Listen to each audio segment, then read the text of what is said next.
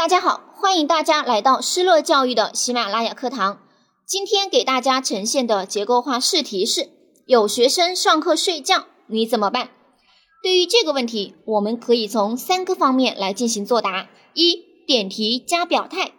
学生上课睡觉呢，其实是一件很平常的事情了。咱们做老师的，当然要心平气和的看待这个问题了。二、对策加原因。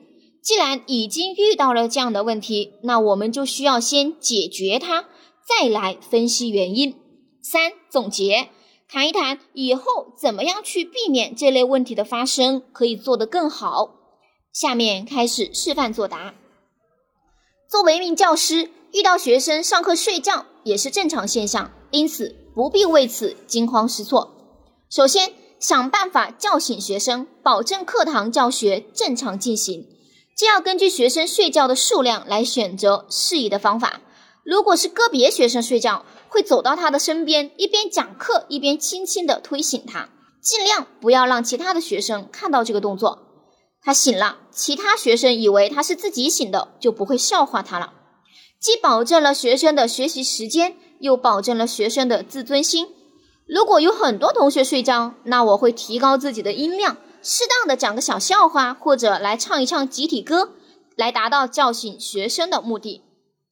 课后可以私下呢找睡觉的学生进行谈话，问明上课睡觉的原因，然后再做相应的处理。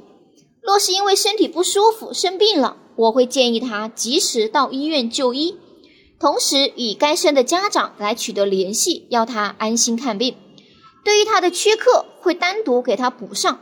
如果是因为对上课的内容听不懂，或者是觉得课堂的内容太枯燥，我会及时的去询问其他同学的听课情况，并及时调整上课的内容，注意课堂语言的抑扬顿挫，多增加师生互动的环节，并尽量将教学内容跟实际生活来相相联系，适当的调整教学节奏，增加课堂教学内容的趣味性。